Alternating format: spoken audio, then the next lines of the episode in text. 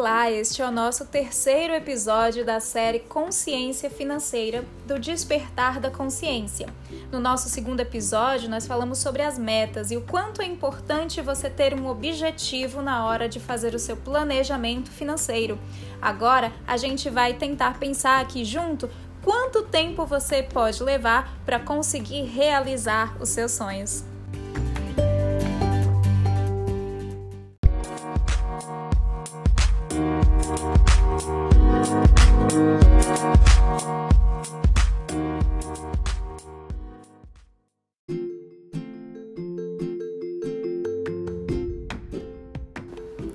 Se no seu primeiro passo, que foi pegar o seu caderno e a sua caneta no episódio 2, e junto comigo você escreveu quais são os seus sonhos, quais são as suas metas, o que você quer realizar na sua vida, neste episódio a gente vai conversar sobre os prazos. Quanto tempo você deve levar para conseguir realizar aí os seus objetivos? E isso é uma etapa muito importante. Olha só, imagina que se você quer comprar uma casa, é possível que essa seja uma meta a longo prazo. Você vai demorar um pouco mais de tempo para conseguir, mas é totalmente possível. Imagina que o que você quer, na verdade, é comprar um carro. É possível também que você consiga e que este seja um objetivo a médio prazo. E se você quiser fazer uma viagem agora no final do ano, ou rever os amigos, os parentes, pode ser que essa viagem seja um objetivo um pouco menor e você consiga atingi-lo mais facilmente. Talvez precise até de menos dinheiro do que precisaria para conseguir ter os seus outros sonhos realizados. E isso é uma importante etapa do planejamento financeiro até que para você não sofra nenhuma decepção com o seu planejamento, é interessante que você tenha em mente que alguns dos seus objetivos podem demorar um pouquinho mais para serem concretizados e isso é totalmente natural.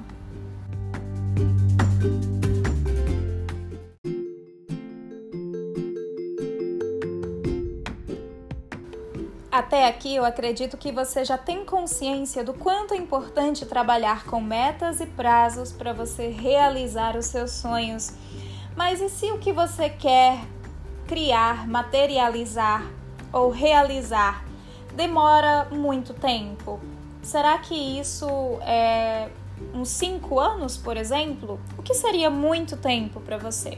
E aí eu vou te dar uma dica: você pode definir os prazos de realização dos seus objetivos e dos seus sonhos como curtos, médios ou longos prazos. Se você tem, por exemplo, um sonho de fazer a sua pós-graduação e dar aquele upgrade no currículo, ser melhor visto pelas empresas e até conseguir um salário melhor ou até mais realização profissional aí dentro da área que você já está trabalhando.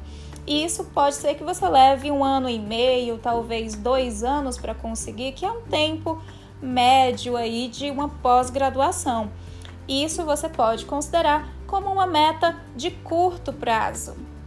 E aí você vai ter que trabalhar para dentro desses dois anos mais ou menos você conseguir realizar o seu sonho que pode ser qualquer outra coisa, mas dentro desse período aí, médio de um ano e meio e dois anos, você ainda pode considerar o seu sonho um sonho de curto prazo, totalmente realizável.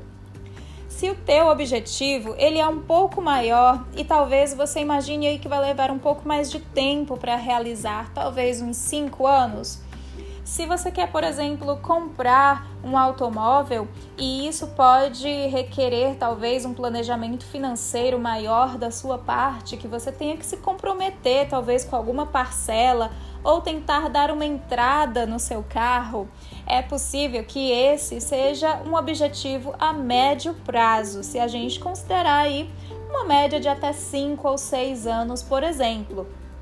Isso não é muito tempo, tá? Se você pensar, cinco anos passam voando. E aí, você precisa focar também nos seus objetivos de longo prazo, se você os tiver. Então, digamos que você quer comprar uma casa é possível que você consiga os teus outros objetivos antes, mas sem perder de vista esse teu objetivo de longo prazo. E é aí onde eu preciso que você tenha ainda mais consciência financeira, porque você vai precisar ter este objetivo de longo prazo sempre em vista. Esse é o objetivo que você vai ter que acordar todos os dias, lembrando que você está trabalhando para realizar ele também. E é possível que ocorram algumas coisas aí durante o caminho que te desviem um pouquinho dos teus objetivos e dos teus sonhos, mas isso também é completamente natural. É importante que você considere que quanto maior o caminho, mais você vai ter que se manter direcionado.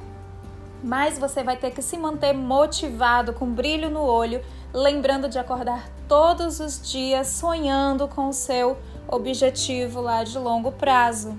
E aí é onde entra exatamente a sua consciência financeira.